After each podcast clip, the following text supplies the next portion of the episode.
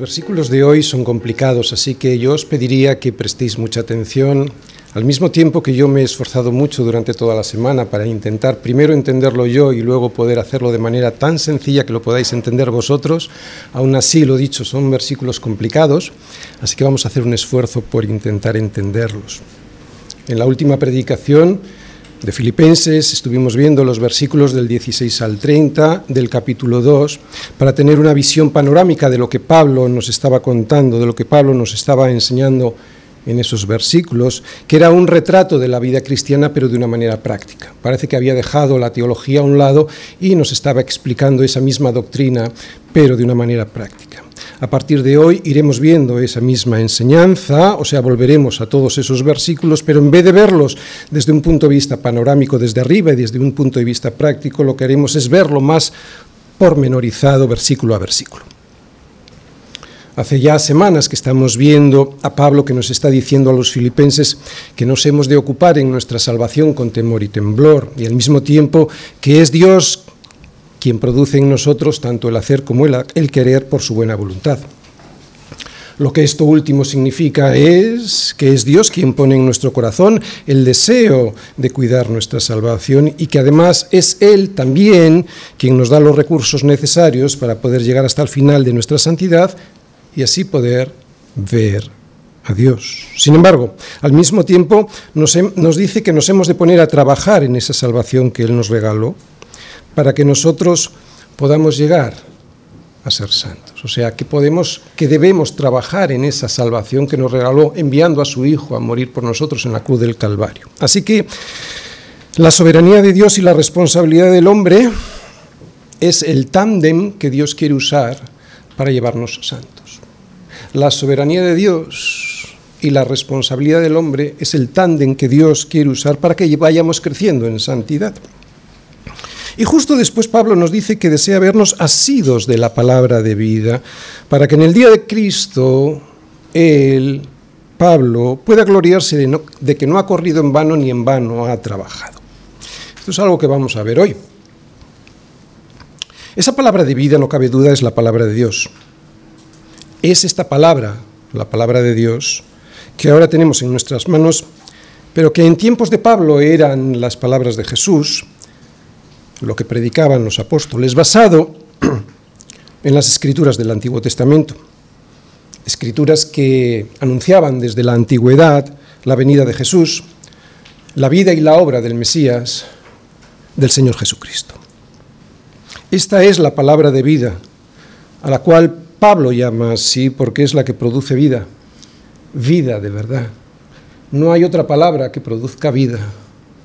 Ya podéis leer lo que queráis, una novela, ya podéis leer un tratado de doctrina teológica, un tratado de sociología o de ideología política, nada da la vida sino la palabra de Dios. Esta palabra es la que nos hace vivir aquí de la manera en la que deberíamos haber vivido desde el principio según el diseño de Dios para nosotros y además muy especialmente también es la palabra que nos da la vida necesaria para poder vivir allí eternamente en la presencia de Dios. Así que primero nos da la vida aquí para poderla vivir como Dios quiere que la vivamos y segundo además vivir la vida de manera eterna estando allí en su presencia para siempre.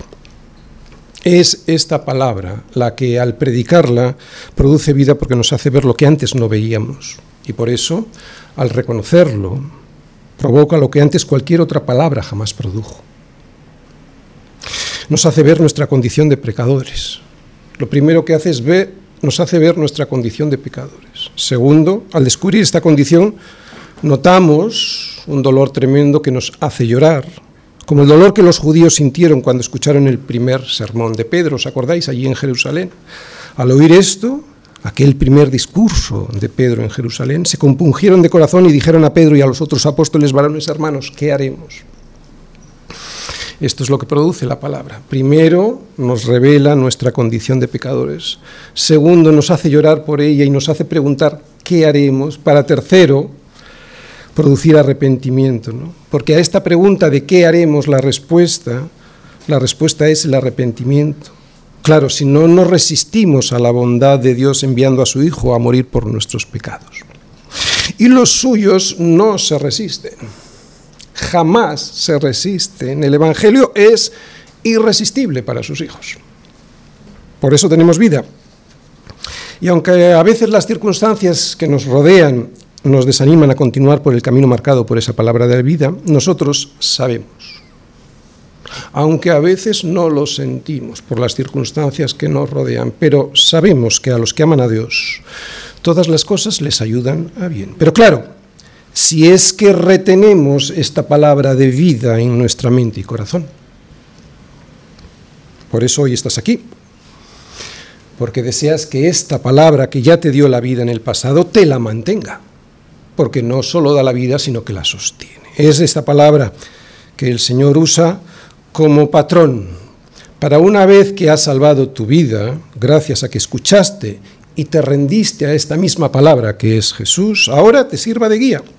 Pero si te aferras a ella, y después de unos cuantos años a veces nos desprendemos de ella, a esta palabra, no a las personas, por muy bien que las prediquen, como tantas veces sucede.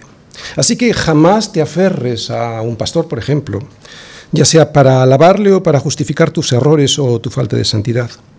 Somos falibles y débiles, somos hombres, por desgracia, con muchos más defectos de los que nos gustaría tener. Es en la palabra, siempre en la palabra, sobre donde tienes que construir tu vida y confianza, porque nosotros, también vamos caminando junto a vosotros poco a poco. Somos justos, sí, pero porque hemos sido justificados, al igual que vosotros, por la sangre derramada de Cristo. Pero somos iguales. Así es la senda de los justos, como la luz de la aurora, que va en aumento hasta que el día es perfecto. Así que te animo a que hoy, al igual que hiciste ayer al convertirte, las sigas recibiendo con fe en tu mente y corazón para que así, al sostenerte con firmeza sobre ella y no sobre mí, puedas crecer en santidad. Que puedas crecer en santidad gracias a ella, no a mí.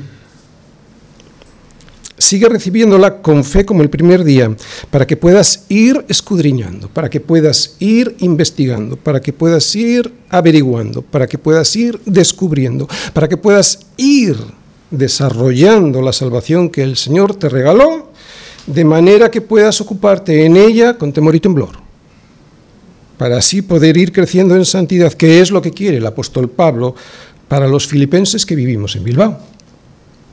De esta forma, asidos a la palabra de vida, es como Dios nos quiere. Otra vez, de esta forma, asidos a la palabra de vida, ya sea para mostrarla como un estandarte a los demás para que puedan llegar a rendirse a Cristo, o ya sea para que te apegues firmemente a ella como a una roca que no se mueve frente a las tormentas y vendavales, es como Dios nos quiere. ¿Para qué? para que con ella en tu mente y en corazón y a través del Espíritu Santo puedas recibir el poder y la capacidad de vivir en esta vida de una manera santa. Solo es a través del Espíritu Santo y gracias a la palabra que es Jesús la que te puede proporcionar el poder y la capacidad de vivir en santidad. Así, Ocupándonos en nuestra salvación, podremos ir dejando toda murmuración y contienda contra Dios y contra sus pastores, como vimos en los versículos 14 y 15. Dice así Pablo, haced todo sin murmuraciones y contiendas, para, para que seáis irreprensibles y sencillos, hijos de Dios sin mancha, en medio de una generación maligna y perversa, en medio de la cual resplandecéis como luminares en el mundo. Muchos que piensan que están apegados a la palabra de vida, en realidad lo que están es apegados a las personas que tienen en gran estima, pero no son ellos la palabra de vida. Por eso cuando estas personas les fallan, o ellas piensan que les fallan, pues comienzan a murmurar. Murmuración que siempre termina en contiendas, contiendas que siempre terminan en separación. Pasa de ellas. Cuando oigas a alguien murmurar, pasa de ellas. Agárrate a la palabra de vida y no a la murmuración de aquellos, como los adversarios de Pablo, que se alegraban de su desgracia porque estaba en la cárcel. porque le querían robar su trabajo de la predicación del Evangelio por, por envidia y por contienda. Pero a Pablo le daba igual. Él sabía cuál era el propósito de Dios para su vida. Él nos dice que pues, que no obstante de todas maneras, o por pretexto o por verdad, Cristo es anunciado y en esto me gozo y me gozaré aún. Así que agárrate siempre a la palabra de vida porque es ella la única que te dará el poder y la capacidad para desenvolver tu vida cristiana y no las palabras de murmuración y contienda. Si haces caso a la, murmuración y a la contienda, tienes muchas posibilidades de acabar en Egipto. Porque allí te dicen que por lo menos tendrás de balde cebollas y ajos para comer. Es lo que murmuraban los israelitas por el desierto mientras iban caminando hacia la tierra prometida. ¿Qué decían? Nos acordamos del pescado que comíamos en Egipto de balde, de los pepinos, de los melones, de los puerros, de los ajos y de las cebollas. De balde.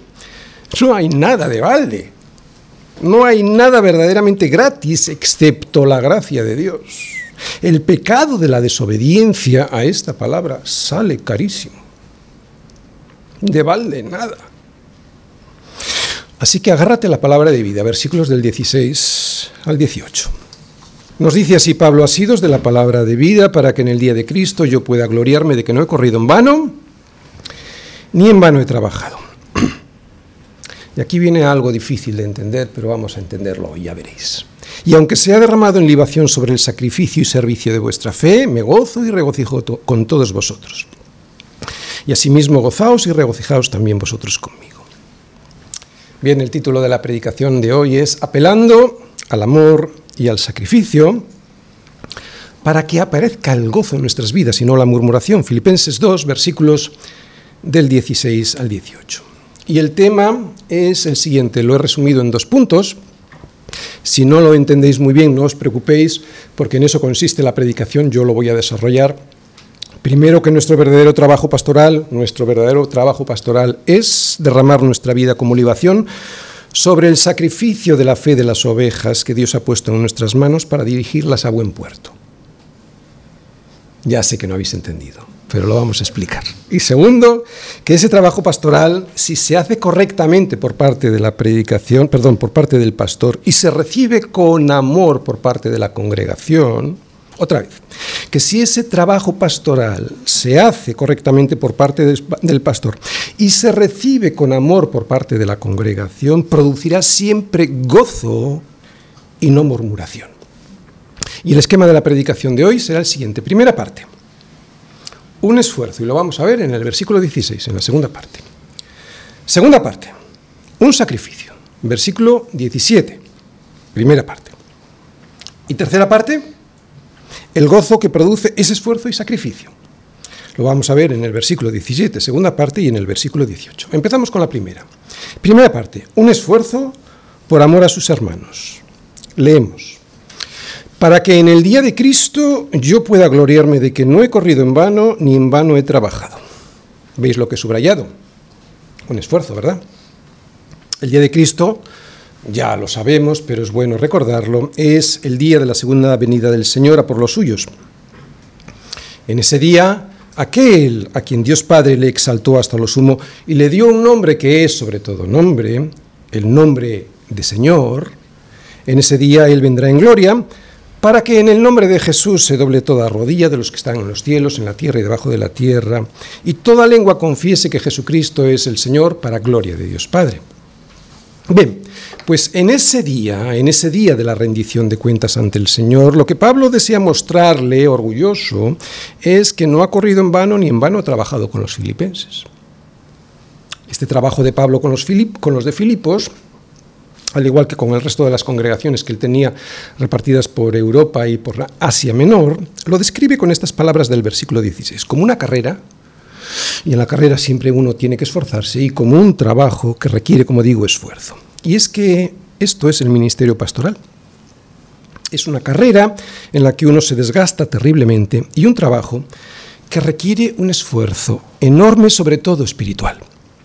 Y Pablo quiere, y es normal que lo quiera, que todo ese esfuerzo que él está haciendo en la carrera, que todo ese trabajo pastoral sea efectivo. Que nadie en la congregación en Filipos se pierda para poder mostrar ese trabajo orgulloso delante del Señor en el día de Cristo. Pero vamos a ver, Pablo. Tú mismo nos has dicho, y así lo vemos por toda la Biblia, que en aquel día, en el día de Cristo, toda boca se va a cerrar. Y todo el mundo quedará bajo el juicio de Dios, ya que por las obras de la ley ningún ser humano será justificado delante de él. ¿Qué ha pasado ahora? Si nos has dicho que en aquel día no quedará lugar para la jactancia, esto lo podemos leer en Romanos 3:27, nos dices, ¿dónde pues está la jactancia? Queda excluida. ¿Por cuál ley? ¿Por la ley de las obras? No, sino por la ley de la fe. Claro, estamos bajo la ley de la fe, ya no hay obras, y si no hay obras, ¿de qué jactancia? ¿De qué obra te vas a jactar? ¿No? Eso que está diciendo Pablo. Es evidente que alguien que sabe esto, o que dice, lejos esté de mí gloriarme, sino en la cruz de nuestro Señor Jesucristo, por quien el mundo me es crucificado a mí y yo al mundo, no puede ahora querer presumir delante de Cristo en aquel día en el que todos rendiremos cuentas de todo este esfuerzo que Él está haciendo en la carrera y en el trabajo suyo como evangelista con los filipenses. Pues no. Es evidente que este esfuerzo en el trabajo y en la carrera que Él está corriendo con ellos para que lleguen a buen puerto y no se pierdan, es fruto de la gracia de Dios en su vida, en la vida de Pablo y en la vida de los filipenses. Entonces, ¿qué podría estar pasando por la mente de Pablo para gloriarse en ello? Pues vamos entrando cada vez más profundamente en este versículo. Lo que muchos comentaristas bíblicos sugieren es que Pablo, al igual que le había pasado en Corinto, ahora en Roma, también estaba siendo calumniado por otros. De hecho, ya lo vimos en el versículo 16, no en este versículo 16 del capítulo 2, sino en el del capítulo 1. Allí nos dice, hay unos que anuncian a Cristo por contención, no sinceramente, en Roma, ¿eh? pensando añadir aflicción a sus prisiones. Lo que sí parece claro con esta frase, para que en el día de Cristo yo pueda gloriarme de que no he corrido en vano ni en vano he trabajado, es que Pablo está apelando al amor de los filipenses por él para que se aferren a la palabra de vida. Otra vez es muy importante. Está apelando al amor de los filipenses por él para que se aferren a la palabra de vida, no para que se aferren a él, y mucho menos a aquellos que les predicaban por envidia y contienda. Así que, a sus anteriores motivos para predicar a Cristo, y los recordamos, para que sean irreprensibles y sencillos, para que sean hijos de Dios sencillos, sin mancha, en medio de una generación maligna y perversa, y en medio de la cual resplandezcan como luminares en el mundo, o sea, además de que sean irreprensibles y sencillos, hijos de Dios sin mancha y luz en el mundo, a estos motivos para servir al Señor añade el siguiente. Asíos a la palabra de vida, y la clave está en para, asíos a la palabra de vida, para que en el día de Cristo yo pueda gloriarme de que no he corrido en vano ni en vano he trabajado. ¿Os cuenta? Ese para nos da la clave. Está apelando a su amor por ellos. O sea, hermanos de Filipos, si me amáis, si comprendéis el sacrificio que significa mi trabajo con vosotros, vivid de tal manera asíos a la palabra de vida de tal manera que pueda llegar a la presencia del Señor y decirle, fíjate Señor, fíjate Señor cómo tu gracia ha, operado en ellos. De tal manera ha operado en ellos que yo, todo mi esfuerzo que me has encomendado hacer, no ha sido en vano. Así que lo que vemos en este versículo 16 es a Pablo apelando al amor de los filipenses por él y basado en el esfuerzo y en el trabajo que está haciendo por ellos. Un trabajo que lo que quiere es llevarlos santos a la presencia del Señor a través de la predicación del Evangelio, del verdadero Evangelio de, Jesucristo. Del verdadero Evangelio de Jesucristo. No pretende entretenerles con programas amenos y distraídos para que no se aburran. No, lo que quiere es con su trabajo duro y con su esfuerzo y carrera esforzada, llevarles a Cristo para que su santidad crezca cada día más. Como ya hemos dicho, el ministerio pastoral es una carrera en la que uno se desgasta terriblemente, es un trabajo que requiere un esfuerzo enorme. Y sin embargo, muchas veces los que nos dedicamos a preparar y a predicar la palabra, nos esforzamos en correr la carrera trabajando en ese ministerio de la predicación, lo, lo, que comprobamos en ocasiones es que ha sido en vano, porque a las personas que nos dirigimos desde el púlpito están dormidas o cansadas o sin ganas de responder a la santidad a la que el Señor les llama. Cuando esto ocurre así, sentimos que nuestro trabajo es en vano. Por eso Pablo, y yo en ocasiones también lo he hecho, lo que hace es apelar al amor que sabe que los filipenses le tienen para que se aferren a la palabra de vida. ¿Por qué? Pues porque sabe que Dios, que ha comenzado en ellos la buena obra, la va a terminar, sí o sí. Esto mismo se lo dice a los filipenses, sí o sí pero puede tenerles durante 40 años dando vueltas por el desierto, por estar perdiendo el tiempo murmurando y contendiendo.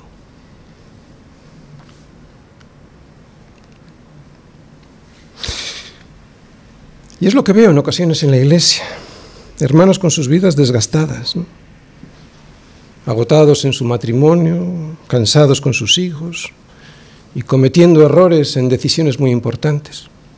Y solo por no hacer caso al esfuerzo que desde aquí se imprime para asirse solo, solo a la palabra de vida y no a nuestro engañoso corazón. O a ministerios muy atractivos que solo pretenden entretenerte. Dios mío, ni os imagináis la lucha que significa, el trabajo que implica, el desgaste que produce desde aquí. Ojalá yo pudiera gloriarme en el día de Cristo de que no he corrido en vano ni en vano he trabajado con los que hoy estáis aquí. Pero no solo depende de mí y de mi esfuerzo en esta carrera de la predicación de la palabra. Depende evidentemente también de vosotros. Por eso hoy, al igual que Pablo dice ayer, apelo a vuestro amor por mí para que entendáis que el trabajo que he hecho durante toda la semana preparando el sermón y mi esfuerzo cada domingo desde el púlpito exponiéndolo es para que podáis vivir asidos a la palabra de vida, solo a la palabra de vida, porque solo es la palabra de vida la única que puede producir la santidad verdadera en el corazón y en la vida. Por eso aquí le damos tanta importancia a la palabra. Por eso aquí predicamos versículo a versículo y no dejamos nada fuera.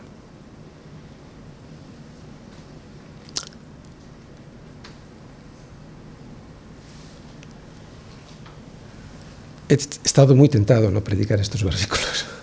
Ya los habíamos predicado, habíamos predicado del 16 al 30, podía haber pasado. Era muy complicado para mí, era un esfuerzo muy grande. Francamente, no entendía bien estos versículos. Podía haber pasado, ya los habíamos predicado desde una manera práctica, desde un punto de vista ¿no? más, más desde arriba. Pero dije, no, Señor, es versículo a versículo como tú quieres que conozcamos todo el consejo de Dios. Por eso aquí le damos tanta importancia a cada palabra que está escrita en la palabra de vida. Porque la palabra de Dios es viva y eficaz y más cortante que toda espada de dos filos. La palabra de Dios.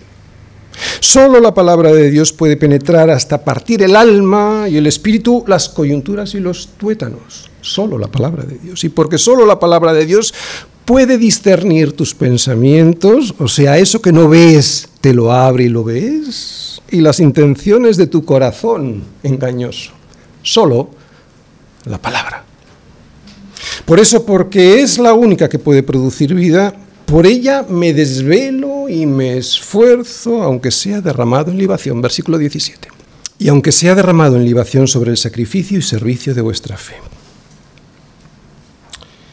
Bien, hacer un esfuerzo para entenderlo. Yo lo voy a repetir varias veces, porque yo creo que lo vamos a entender muy bien. Mira, Pablo está dispuesto, dispuesto no solo a esforzarse en la predicación del Evangelio, sino a morir por ello si fuese necesario. No busca la muerte, evidentemente, pero si llega quiere que los filipenses la vean como realmente es, una libación sobre el sacrificio que significa el servicio de la fe de los filipenses. Para entender estas palabras debemos recordar la situación de Pablo en los momentos de redactar esta carta. Él está preso en Roma a la espera de juicio o más probablemente a la espera de la sentencia del juicio. Situación por otra parte muy injusta porque fue acusado sin pruebas por algo que no hizo. Así que aquí Pablo, en esta carta, cuando la está escribiendo, está esperando una sentencia y no sabe cuál será la respuesta del emperador. Pero Pablo sabe que no está preso de los romanos, ya nos lo ha dicho, sino de Jesucristo. Por eso, como entiende los propósitos que Dios tiene para él en la prisión, recordáis que entre otros eran que de esta manera todo el pretorio pudo llegar a conocer a Cristo y también que los hermanos en Roma, al ver el valor de Pablo, se animaban aún más a hablar la palabra sin temor, él, que está preso de Cristo por estos motivos, como conoce estos motivos, está con gozo. No está pensando en por qué estoy en la prisión, sino está viendo lo que Dios está haciendo con él. Pero como digo, todavía no sabe si va a morir ejecutado o no. Recordamos que está en esta situación por la envidia de los judíos, la envidia que le tenían los judíos en Jerusalén, por predicar a Jesucristo a todos, a los gentiles también. Y esto los judíos no lo soportaban. Por eso Pablo es consciente de que si muere, está en la cárcel por predicar el Evangelio, de que si muere, morirá por predicar el Evangelio, o sea que morirá por la causa de Cristo. Bien, con este recordatorio sobre la situación de Pablo podemos entender mejor este derramamiento en libación sobre el sacrificio del que habla en este versículo. Esta libación hace referencia a la práctica que vemos en el Antiguo Testamento de derramar vino para acompañar el sacrificio de las ofrendas. Esto lo podéis comprobar, comprobar especialmente en el libro de Números, Números 15, versículos del 3 al 12 y en Números 28 también, en varios versículos, en el 7 por ejemplo. Ahí podemos ver cómo Moisés enseña cómo se ha de llevar a cabo el sacrificio. De manera que cuando ellos ofrecían un sacrificio, ofrecían un cordero, por ejemplo, para ser quemado completamente, también debían derramar ¿eh? una parte de vino, una parte de bebida inviagrante, probablemente vino, sobre ese sacrificio. Esto era la libación, ¿de acuerdo? La libación era esto. Se acompañaba pues a este holocausto, este derramamiento de vino, ofrecido al Señor en el santuario. Pues es esto lo que Pablo usa para mostrar a los filipenses lo que siente por ellos. Pablo estaba viendo su posible muerte por predicarles el Evangelio con esfuerzo y con trabajo como una libación, como si figurativamente su sangre pudiera llegar a ser derramada como aquel vino sobre el sacrificio presentado a Dios. Pablo estaba dispuesto a morir por el Evangelio de Jesucristo, por eso estaba en la, cárcel y, en la cárcel y por lo tanto estaba dispuesto a derramar su sangre en libación, si fuese necesario, para completar el sacrificio de la fe de ellos a semejanza del Antiguo Testamento. Es un recurso literario, evidentemente, porque ya no hay templo, ya no hay sacrificios, ya no hay holocaustos y por lo tanto ya no hay libación. Pero lo está usando como un recurso literario para que ellos vean lo que él está haciendo. El la libación es lo que se derrama sobre el sacrificio. Pero ¿cuál es el sacrificio? El sacrificio es la fe de ellos, la fe de los filipenses. La ofrenda de los filipenses presentada a Dios y sobre la que Pablo está dispuesto a derramar su sangre como libación es la vida y la conducta de ellos como producto de su fe. Otra vez, ¿cuál es el sacrificio sobre el cual Pablo está dispuesto a derramar su sangre? Pues la fe que produce una vida santa. Esta es la ofrenda de los filipenses presentada a Dios y sobre la que Pablo está dispuesto a sacrificarse. Otra vez, es la vida transformada de los filipenses por la fe en Jesucristo. Es la fe que surge de estar asidos a la palabra de Dios, la que se manifiesta, porque la fe sin, manifestarse no es fe, la que se manifiesta en una vida transformada. ¿no? Este es el sacrificio. Incluso en el caso de los filipenses, la persecución a la que están sometidos, se ve que esa fe produce unos beneficios. Esto es la ofrenda que los filipenses han de presentar a Dios como sacrificio y sobre la cual el apóstol Pablo está dispuesto a derramar su sangre como libación.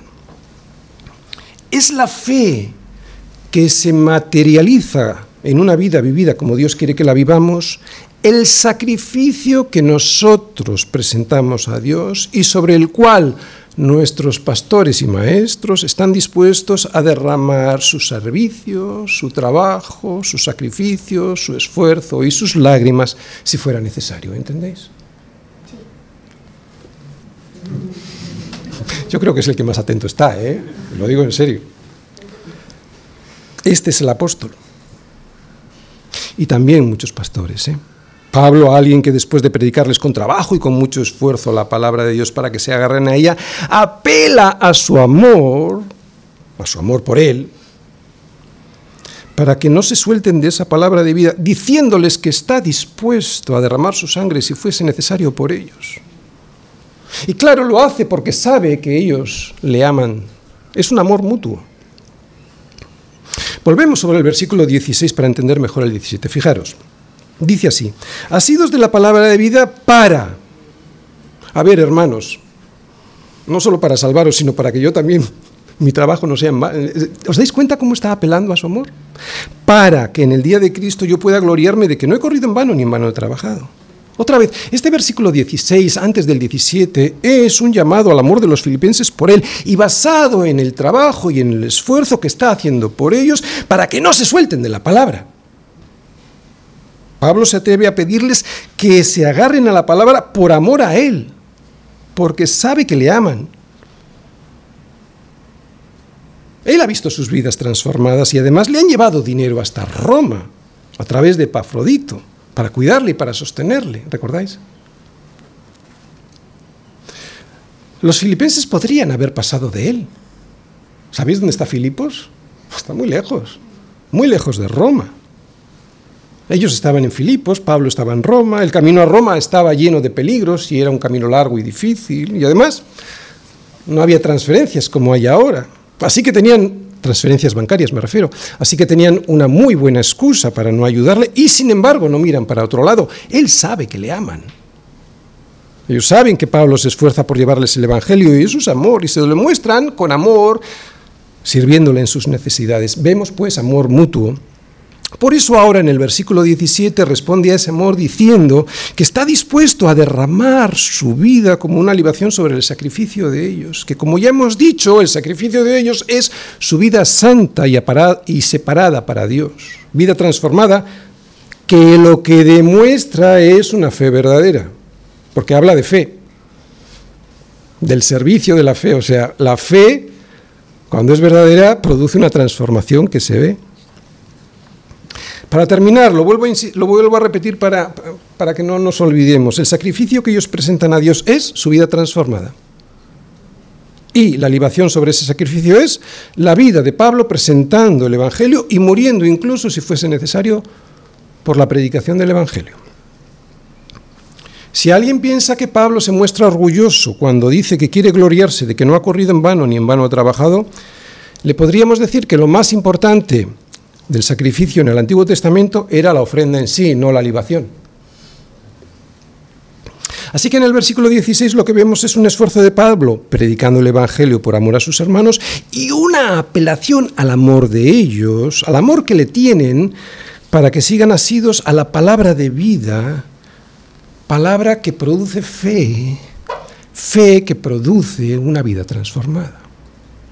Y en el versículo 17 vemos que está dispuesto a hacer la libación en el sacrificio. ¿Recordáis? El sacrificio es la fe de ellos que produce una vida transformada, para que suba el aroma de ese holocausto ¿eh? como un olor fragante a Dios. ¿Os dais cuenta lo que es la iglesia? Vamos todos juntos presentando un sacrificio a Dios que es, gracias a la fe, una vida transformada y la libación de los pastores, haciendo ese esfuerzo, para que al quemar toda esa ofrenda pueda subir con un olor agradable al Señor. Y además vemos otra cosa. Vemos que Pablo apela a ese amor y sacrificio por ellos por otro motivo adicional. No lo vemos en estos versículos, lo vamos a ver en los siguientes, pero repaso. El primero, para que ellos se, se agarren a la palabra de vida. El segundo de los motivos, porque estaba dispuesto a ser la libación en el sacrificio para que eso llegase a suceder. Y tercero, que es lo que vamos a ver enseguida, que si esta ofrenda de los filipenses es presentada a Dios y quemada completamente, o sea, si ellos pueden presentar sus vidas completamente santas a Dios, entonces Pablo podría incluso regocijarse aunque llegara a morir por ello. ¿Qué es lo que vamos a ver en la tercera parte? Vamos a ver en los versículos 17b al 18. Leemos, tercera parte del gozo que produce ese esfuerzo y sacrificio. Dice así, me gozo y regocijo con todos vosotros, y asimismo gozaos y regocijaos también vosotros conmigo. Bien, el versículo 17 lo acabamos de ver, por eso lo recordáis completo, dice, y aunque sea derramado en libación sobre el sacrificio y servicio de vuestra fe, me gozo y me, y me regocijo con todos vosotros. Bien, ¿por qué Pablo podría estar contento y lleno de gozo aunque llegase a morir? Pues porque para él ser un instrumento usado por Dios para que la fe de los filipenses produjese una vida de santidad, para él esto era su mayor consuelo y gozo. Pablo se goza en este pensamiento y yo le entiendo muy bien. Otra vez, ¿cuál es este pensamiento que le hace regocijarse? Que los filipenses puedan llegar a conocer finalmente al Señor y estar en su presencia por haber sido usado, Pablo, por Dios, para guiarles hasta su palabra y para que, haciéndose a ella, puedan vivir de verdad. Esto era un regocijo para Pablo. Y otra vez, yo sé lo que este gozo significa. Bien, en el versículo 18 también vemos que Pablo les desea a ellos que se, gocen, que se gocen conjuntamente con él. ¿Por qué se pueden gozar conjuntamente con él? Bueno, al descubrir que ese trabajo de Pablo ha sido fructífero en sus vidas también. Fijaros, el versículo 18 dice, y asimismo gozaos y regocijaos también vosotros conmigo. Hace dos semanas vino a mi despacho alguien que me confesó que el esfuerzo de mi predicación estaba haciendo que él y su familia crecieran en santidad como antes no ocurría, como nunca antes se habían imaginado que pudiera suceder. Y que estaba contento por ello. Versículo 18 y ni os imagináis el gozo que me produjo a mí saberlo.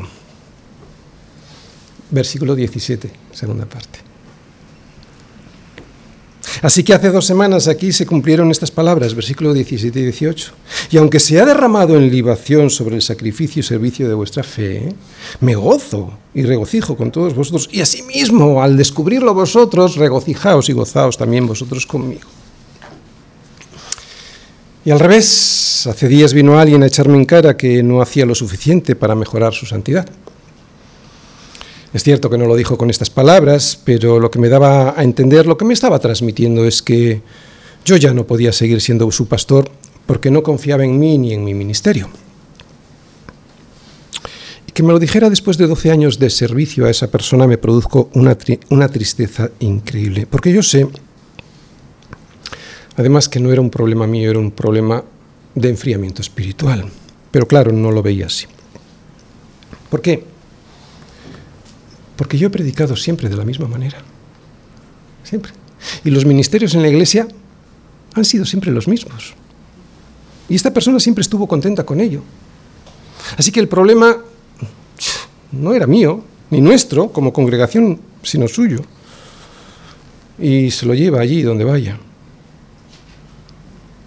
No hay rencor, solo la tristeza de no haber podido ser hasta el final ese instrumento que Dios usa para que la santidad de esta persona se pudiera perfeccionar hasta que su luz pudiera llegar a ser perfecta, como la luz de la aurora en el día de Cristo.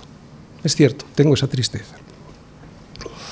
Tristeza en este caso, pero no en otros muchos en los que hay un regocijo inmenso al saber que vuestra fe produce santidad, que es lo que vemos que le pasaba a Pablo con la congregación en Filipos. Él estaba gozoso Y lo estaba porque su esfuerzo, su carrera con ellos, para que la vida de los filipenses no dejara de asirse a la palabra que les estaba dando la vida, veía que producía frutos de santidad. Pero por si había alguno descolgado, vemos que apela a su amor por él, a la congregación, al amor por Pablo, para que en el día de Cristo pueda gloriarse de que no había corrido en vano, ni en vano había trabajado con toda la congregación. Pablo estaba contento porque sabía que estaban ocupándose en su salvación y creciendo en santidad, y les pide a ellos también que se puedan, al darse cuenta de ese milagro, que se puedan gloriar y regocijar con él. La carta a los filipenses es una carta que cualquiera que la lee ve el gozo por todas partes. La actitud de Pablo, a pesar de todas sus circunstancias, lejos de sus amigos y de su ministerio, encarcelado, necesitado de ayuda y de recursos económicos y con una amenaza de muerte sobre su cabeza, Vemos que su vida, sin embargo, estaba llena de gozo, al someter todo lo que le pasaba no a sus propios deseos, sino a la voluntad de Dios, voluntad que conocía. Por eso estaba con gozo. Otra vez, el gozo que vemos en Pablo solo es posible cuando piensas como piensa Dios. Claro, no como tu engañoso corazón y el mío. El gozo que vemos en Pablo solo es posible cuando piensas como piensa Dios, porque al pensar como piensa Dios te das cuenta que su soberanía, que su soberana voluntad siempre es buena, agradable y perfecta. Solo cuando no nos conformamos a este siglo. ¿Y qué es conformarse? Conformarse es tomar la forma. Solo cuando no nos conformamos a este siglo, solo cuando nos transformamos, gracias a la palabra de Dios, por medio de la renovación de nuestro entendimiento, y no por el sistema de valores de este siglo, podremos comprobar cuál es la buena voluntad de Dios, agradable y perfecta. Pablo está contento aunque tenga que derramar su vida como una libación sobre el sacrificio y servicio de la fe de los filipenses.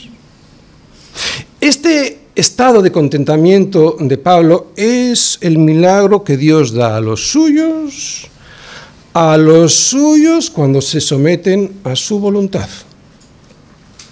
Una voluntad que siempre es buena, agradable y perfecta, aunque a nosotros a veces nos cause perplejidad porque nos parece mala y que no nos la merecemos.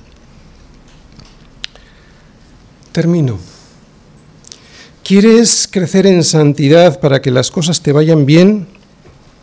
Todo lo bien que Dios quiere que le vaya a tu vida, en tu casa, con tus hijos, con tu esposa, con tu matrimonio. Pues vive de la siguiente manera, versículos del 16 al 18. Ha sido de la palabra de vida para que en el día de Cristo yo pueda gloriarme de que no he corrido en vano ni en vano he trabajado. Y aunque se ha derramado en libación sobre el sacrificio y servicio de vuestra fe, me gozo y regocijo con todos vosotros, y asimismo gozaos y regocijaos también vosotros conmigo. Yo no puedo hacer mucho más de lo que acabamos de leer, que ya es bastante. Entregar mi servicio, o mejor dicho, mi vida al servicio de la vuestra, entregar mi vida al servicio de la vuestra, y si es necesario, derramarla como una libación sobre el sacrificio de vuestra fe. Y honestamente creo que es lo que hago. Eh, pero si a alguien le parece poco y desea ser entretenido con bailes y canciones evangélicas, con muchas actividades y si que tenga que poner su vida al servicio de la congregación del cuerpo, porque solo quiere que le sirvan a él, yo ahí poco puedo hacer. Por cierto, eh, con mi experiencia, este tipo de personas jamás agarra una escoba para limpiar el local de la iglesia pero luego dice que quiere salir a evangelizar. Hay que ser fiel en lo poco. Hay que tener comunión con el resto de los hermanos y reconocer el esfuerzo y el trabajo, otra vez, y reconocer el esfuerzo y el trabajo en la carrera y en, la vida de los hermanos que te sirven. ¿Sabes cómo? No diciéndose lo que está bien, sirviendo con ellos. Si te pones a servir, verás que ese servicio que surge de la fe y del amor por tu congregación, por tus hermanos, es el que te protege de las murmuraciones que llevan a las contenciones, a las contiendas. Tenemos el ejemplo de los israelitas que iban por el desierto. Aquellos que trabajaban junto a Moisés no se quejaban, eran los ociosos y los que esperaban que se lo diesen todo hecho, los que murmuraban y contendían. No juzgo a nadie, os amo a todos, me esfuerzo en la carrera y en el trabajo con todos por igual. Pero hoy, al igual que Pablo ayer, apelo a vuestro amor por mí y mi sacrificio, para que aparezca el gozo en vuestras vidas y no la murmuración. Y en esto, os lo aseguro, no hay pérdida, solo hay ganancia. Sé que a veces la vida cristiana es frustrante porque esperamos milagros que muchas veces no llegan. Pero eso es porque o no te han dicho la verdad, o si te la han dicho, te engañas a ti mismo, o por una mala doctrina. En este mundo todo es muy difícil, yo lo sé, pero nosotros esperamos, según sus promesas, cielos nuevos y tierra nueva en los cuales mora la justicia. Y esta justicia es Jesucristo. Pero para llegar allí para llegar a habitar con la justicia que es Jesucristo, debemos ir caminando juntos, asidos a la palabra de vida para ir perfeccionándonos. La justificación que hemos recibido del Señor cuando nos perdonó, la justificación es solo el inicio. La justificación solo es el comienzo de la santificación. Y la santificación únicamente culminará cuando estemos en la presencia del Señor después de la resurrección de los muertos. Sé que lo sabes, pero es bueno recordarlo. El plan de Dios no solo es perdonarte los pecados y justificarte para que entres a habitar con la justicia y por lo tanto que lo único que tienes que hacer es esperar a que Él te lleve y ya está. No. Pablo nos manda que nos ocupemos en nuestra salvación con temor y temblor. Y eso es para que experimentes la liberación del pecado. Dios no solo quiere librarnos de la culpa del pecado para que te quedes tranquilo en tu conciencia, no solo quiere librarte de la culpa cuando te perdonó los pecados. Lo que Él quiere es que experimentes la libertad que da estar asidos a la palabra de vida para ir creciendo en santidad. No solo quiere quitarte la culpa, quiere darte la libertad. No solo quiere quitarte la culpa que da el pecado, quiere darte la libertad que da estar asidos a la palabra de vida. Y para conseguirlo, una de las mejores maneras es sirviendo, no murmurando. El perdón y la justificación solo es la señal de salida de la carrera que tenemos por delante. Pero es a partir de ese momento cuando tenemos que ocuparnos en ese perdón y en esa justificación que lo que significa es nuestra salvación. Ocuparnos en nuestra salvación para ir creciendo en santidad. Y esto es lo difícil, yo lo reconozco. Por eso el Señor quiere soldados. No engaña a nadie. Estamos en una guerra. El Señor lo que quiere eh, son soldados. No quiere pensionistas que se gasten su paga sin producir nada a su alrededor. El sembrador sale a sembrar, pero depende de dónde caiga la semilla para que éste lleve fruto a ciento por uno. El sembrador hoy ha salido a sembrar pero depende de dónde caiga la semilla para que lleve esta, la semilla, fruto a ciento por uno. Es la semilla la que lleva el milagro de la vida. Pero es la tierra en la que cae la que hará que dé más o menos fruto o ninguno. La semilla que yo hoy he plantado es la palabra de Dios. La tierra en la que cae somos tú y yo. Amen.